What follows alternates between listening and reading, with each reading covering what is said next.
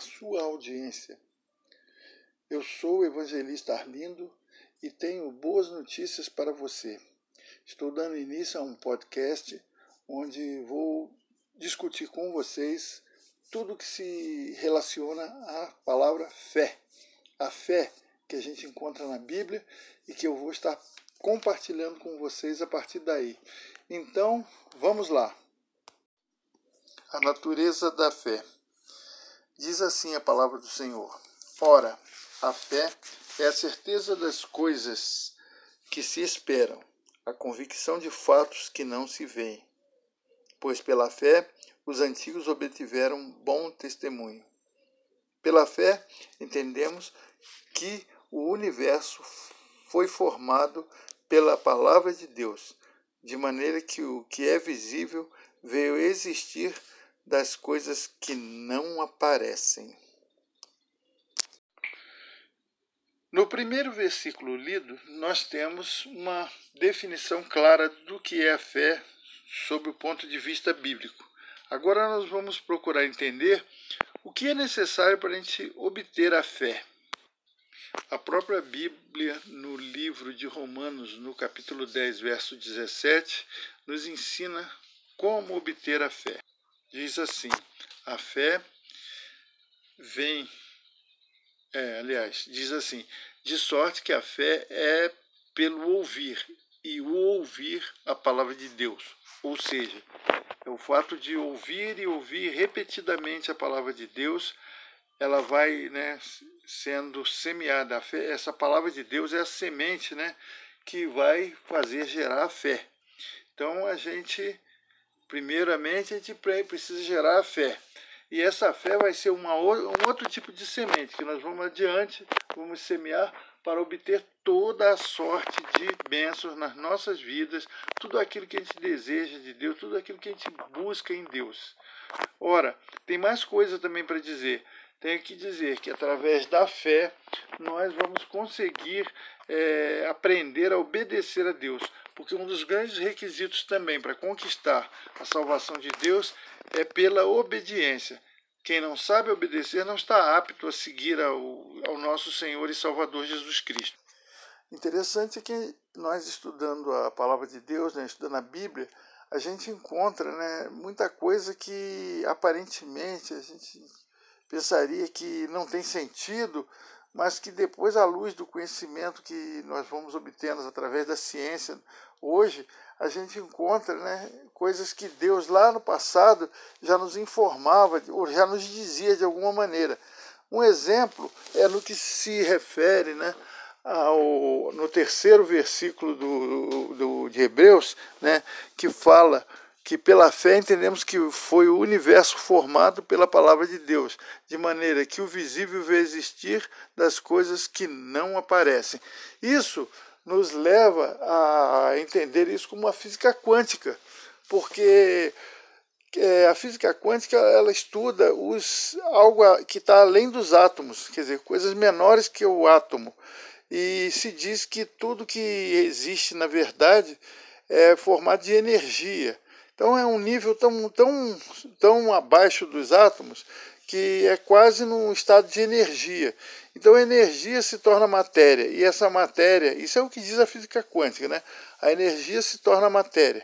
Se a gente entender por esse, por esse princípio, a gente pode entender também que a fé ela é mais ou menos alguma coisa ligada à física quântica. A gente, não é uma coisa assim irracional que poderia parecer né, para os ateus, para aqueles que não creem em Deus, né, para os céticos. Então pareceria que a fé é uma coisa absurda, ah, é uma tolice de crente, uma tolice de, de cristão, é uma tolice de religioso. Fé não existe, mas existe sim, gente. Fé é física quântica aplicada. Gente, é botar a energia que está na palavra de Deus, que está na nossa mente, botar essa energia em ação fazer com que eh, tudo aquilo que a gente deseja, que sonha, transformar essa, isso em realidade.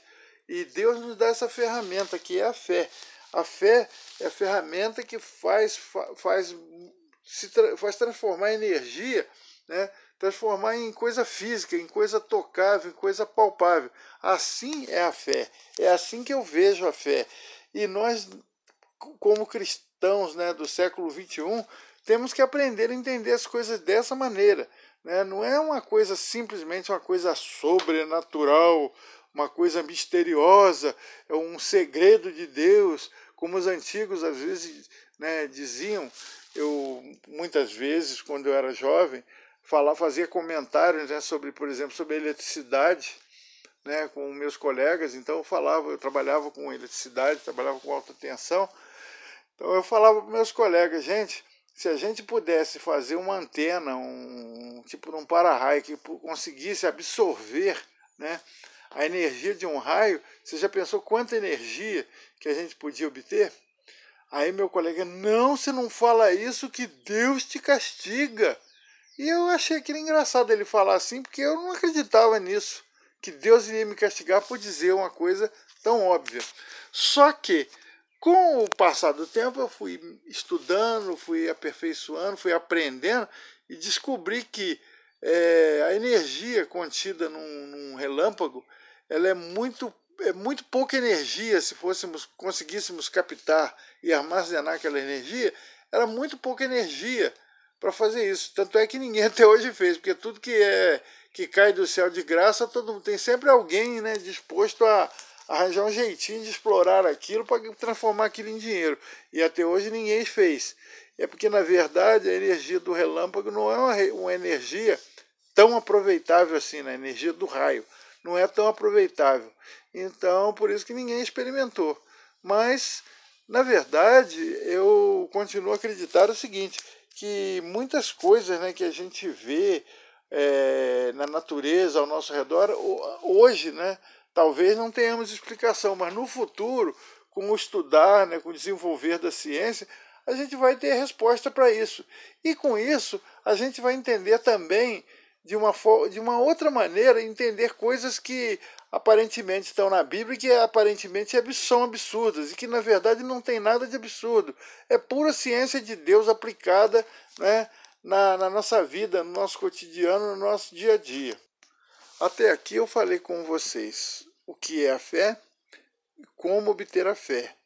E fiz uma, uma, uma, uma forma de conceito, né, uma, uma visão do, do que pode ser né, na prática, como funciona a fé, como um catalisador de, da energia que está em Deus, né, que está no universo, que Deus faz com que essa energia, mas não é uma energia é, olhada com é, sobre ponto de vista metafísico, tá, tá, tá, essa coisa toda, não. Eu estou olhando como uma energia que realmente existe lá no cosmos, assim como existe eletricidade estática, é, existe luz, existe raio gama, existe raio X, existe radiação no espaço.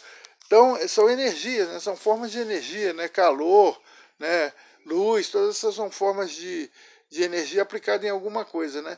Só que nós não sabemos ainda algumas coisas, a gente não, muitas coisas a gente já sabe usar, mas muita coisa não sabemos.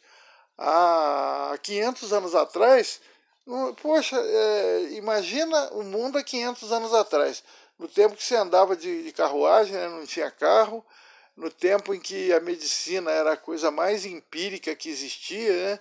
E que há 500 anos atrás, mais ou menos 500 anos atrás, é, uma pessoa que desenvolvesse alguma coisa criativa era chamado de bruxo e era apedrejado ou lançado numa fogueira. Então, não é, quer dizer, quanto o mundo evoluiu de lá para cá. E nós não estamos é, fazendo nenhum agravo, né? Nesse caso, né, o evoluir da nossa ciência, não está fazendo nenhum agravo a Deus, né, não está fazendo nenhuma ofensa a Deus. Muito pelo contrário, está fazendo que glorificando a Deus, porque foi Deus que criou tudo isso e que nos deu inteligência para descobrirmos tudo isso que está aí ao nosso redor. Este estudo faz parte de uma de uma sequência que eu vou fazer de estudos, né? Então ele é apenas um episódio de uma grande série que eu vou fazer para pesquisar, para estudar, para analisar, para nos aprofundarmos na fé a palavra de Deus é, não é para ser olhada assim, né, só, só na superfície. Nós temos que olhar a, a palavra de Deus em profundidade, olharmos, né, e cada dia procurar, cada dia devemos procurar aprender mais e mais e mais e mais, porque na verdade é o seguinte, o conhecimento é uma coisa é muito constante, muito profunda, e a gente vai só crescendo no conhecimento, porque basta a gente buscar. Então a gente busca, a gente discute, a gente troca ideia, a gente dialoga e a gente lê e a gente pesquisa e a gente cada dia aprende mais, aprende mais, aprende mais e isso nos aproxima de Deus, porque a palavra de Deus diz, né? Conhecereis a verdade e a verdade vos libertará. E o conhecimento, não só da, da, da verdade que está em Deus, mas tudo, todo o conhecimento que está ao nosso redor, ele é uma coisa libertária. O conhecimento liberta. Né? A gente tomando conhecimento. Né? Vou dar um exemplo bobo, tá? Vou dar um, um conhecimento, um, um exemplo bem idiota. Vocês imaginam um homem que foi preso é, numa, numa, numa cadeia, ficou lá preso por um bom tempo, mas o, o, o rei que condenou ele se arrependeu de tê-lo colocado lá, mas não quis dar o braço a torcer, né? Que diz que palavra de rei não volta atrás. Então ele, o que, que ele fez? Ele mandou os carcereiros deixarem a cela aberta para que se o camarada desse uma, uma tentativa de fugir, ele tinha como sair de lá. Resumo da história. O camarada ficou preso lá a vida inteira nunca teve a ideia de ir lá tentar ver a porta se estava aberta. E ficou preso. Por quê? Porque a verdade para ele ali seria descobrir que ele, na verdade, não estava preso. Mas ele não procurou conhecer, né, se adquirir conhecimento daquela cadeia, do, da cela que ele estava, da janela, se a grade era firme, se a porta estava firme, se o cadeado estava aberto. Ele não procurou conhecer.